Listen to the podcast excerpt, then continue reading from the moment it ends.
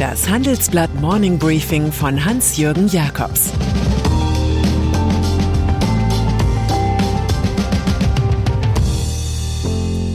Guten Morgen allerseits. Heute ist Mittwoch, der 23. Juni. Und das sind unsere Themen. Die Tricks des Wahlkämpfers Laschet. Wie Google das Cloud-Geschäft aufmischt. Kein Regenbogen für Viktor Orban. Wahlkampf. Drei Monate vor der Bundestagswahl wird deutlich, wie die Strategie des Unionskanzlerkandidaten Armin Laschet im Groben aussieht. Er erwähnt den länglichen Begriff Modernisierungsjahrzehnt bei jeder sich bietenden Gelegenheit. Gestern zum Beispiel beim Tag der Industrie, wo sich auch seine Rivalen zum großen Schaulaufen einfanden.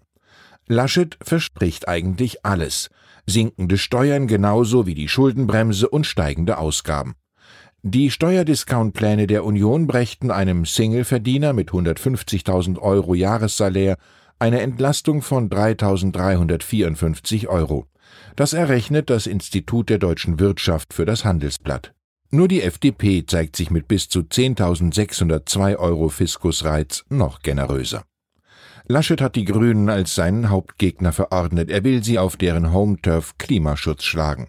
Gestern in der CDU-CSU-Bundestagsfraktion sagte Laschet dazu, die Menschen fragen, wer kann es denn? Klare Antwort, die Union natürlich.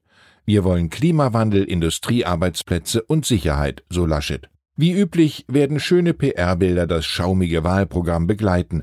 Am Freitag wollen Laschet und FDP-Chef Christian Lindner feiern, dass sie vor vier Jahren in Nordrhein-Westfalen den Koalitionsvertrag unterschrieben. Begangen wird das auf den Oberkasseler Rheinwiesen zu Düsseldorf, dem Ort des Geschehens 2017. Abgeordnete und Minister beider Parteien freuen sich auf eine gemeinsame Grillparty.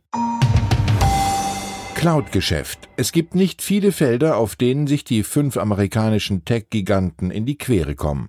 Das Cloud-Geschäft ist jedoch eins. Hier liegen Amazon Web Services, AWS und Microsoft Azure weit vorne. Das bereitet dem erfolgsverwöhnten Alphabet-Konzern mit seiner Google Cloud Kummer. Google Cloud bläst nun zur Aufholjagd und hat dafür allein im ersten Quartal 6 Milliarden Dollar ausgegeben. Im Mittelpunkt etwa mit Projekten für neue Rechenzentren steht Europa. Im Handelsblatt Gespräch erklärt Google Cloud-Chef Thomas Kurian, dass man gemessen am Wachstum bereits die Nummer eins sei. Der Fokus liege auf Finanzdienstleistungen, Industrie und Biowissenschaften. Hört man ihm zu, so muss die Freiheit zum Geldverdienen über den Wolken wohl grenzenlos sein. Online-Werbung Alphabets Pläne im Cloud-Markt sind ambitioniert. Umso gefährlicher ist eine Attacke der EU-Kommission auf das Stammgeschäft der Online-Werbung. Hier macht Alphabet die üppigen Gewinne, die alles andere finanzieren. In Sachen Reklame im Netz ist Google schwer aktiv. Das Unternehmen verkauft Online-Werbeplätze, spielt die Werbung mit einer eigenen Technologie aus und bietet mit YouTube eine Plattform zum Abspielen von Werbeclips an. Brüssel untersucht nun, ob Google seine überragende Marktstellung ausgenutzt und Rivalen diskriminiert hat. Die Wettbewerbshüter finden, der Online-Gigant müsse sein umfangreiches Datenwissen über das Verhalten der Nutzer auch anderen Werbevermittlern zur Verfügung stellen. Kommissionsvizepräsidentin Margarete Vestager sagt, wir vermuten, dass Google es konkurrierenden Online-Werbediensten erschwert haben könnte, am Wettbewerb im Bereich der Werbetechnologie teilzunehmen. Google sollte sich in Acht nehmen, denn Vestager hat inzwischen einige Übung im kritischen Umgang mit amerikanischen Big Tech-Konzernen. Here Technologies.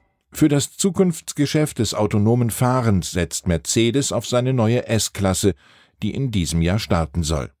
Die millimetergenauen 3D-Straßenkarten für die neuen Modelle kommen von Here Technologies. Der Nokia-Ableger war 2015 von Mercedes sowie Audi und BMW gekauft worden. 2,6 Milliarden zahlten die Autobauer damals. Später stiegen Bosch und Continental bei der Firma ein.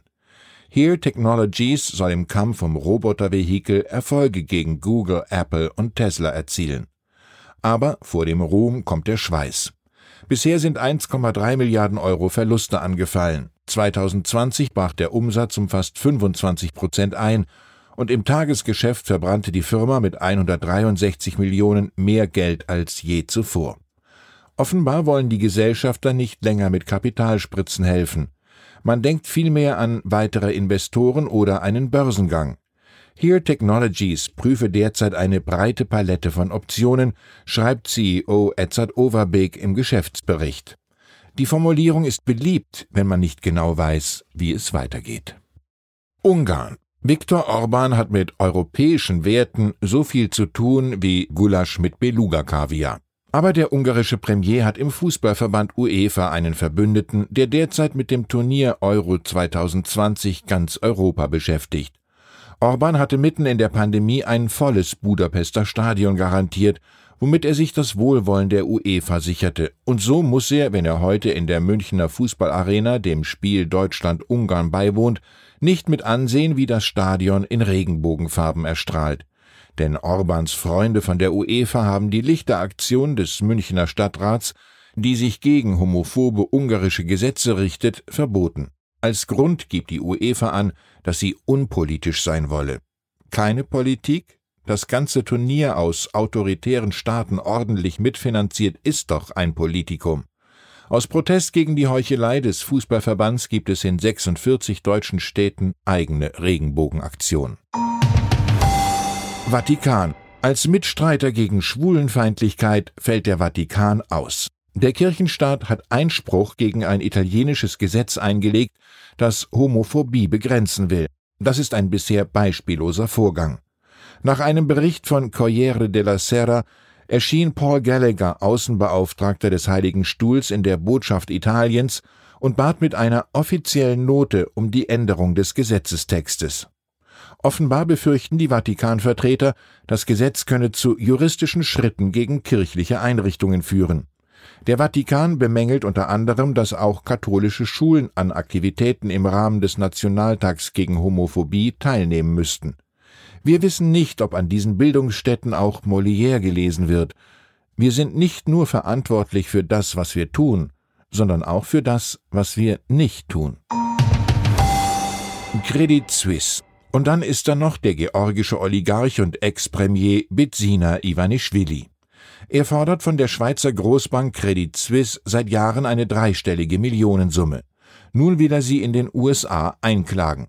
Der 65-Jährige war zusammen mit anderen reichen Osteuropäern Opfer eines betrügerischen Kundenberaters des Geldinstituts geworden. Der unlautere Banker wurde später zu fünf Jahren Haft verurteilt und beging 2020 Suizid. Ivanischvili sieht jedoch die Bank nach wie vor in der Verantwortung. Er will im Verbund mit weiteren Kunden allein 150 Millionen Euro an Gebühren und Provisionen zurück. Sein Quengeln kommt für Credit Suisse zum sehr ungünstigen Zeitpunkt. Wegen des Crashes des Hedgefonds Archigos stehen die Schweizer im Fokus der US-Finanzaufsicht. Vermutlich hilft auch Max Frisch den Eidgenossen nicht weiter, die beste und sicherste Tarnung ist immer noch die blanke und nackte Wahrheit, die glaubt niemand. Ich wünsche Ihnen einen wahrhaft erfreulichen Tag. Es grüßt Sie herzlich Ihr Hans-Jürgen Jakobs. Das war das Handelsblatt Morning Briefing von Hans-Jürgen Jakobs, gesprochen von Peter Hofmann.